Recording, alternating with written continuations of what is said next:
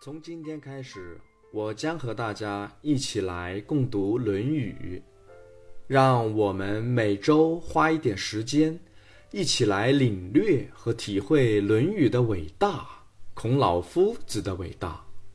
好，今天我们一起读的是《学而篇》第一章。子曰：“学而时习之，不亦说乎？”有朋自远方来，不亦乐乎？人不知而不愠，不亦君子乎？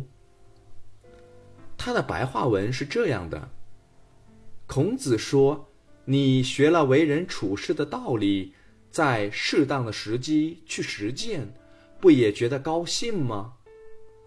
志同道合的朋友从远方来相聚。不也觉得快乐吗？别人不了解你，而你并不生气，不也体现出了君子的风度吗？展开来说，我们学习任何东西都要把握住合适的时机，在适当的时候去实践，这样才会提升自己的能力。对孔子来说。要提升的就一个，就是要培养德行。当我们的能力得到提升后，收获到的喜悦也会是由内而发的。这样的学习便有了心得，于是也可以找到志同道合的朋友。尤其是这样的朋友从远方来的时候，我们会感觉特别开心。因为大家人同此心，心同此理。当我们已经有些修为的时候，却发现别人并不了解我们，这很正常。天下这么多人，怎么可能都能了解我们呢？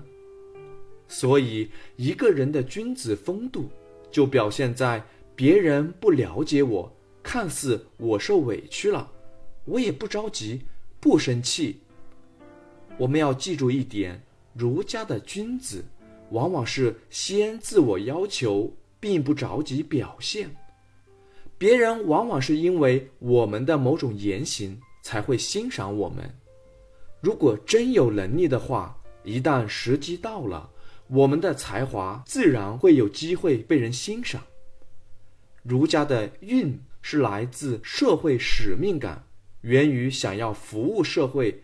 造福人群的愿望。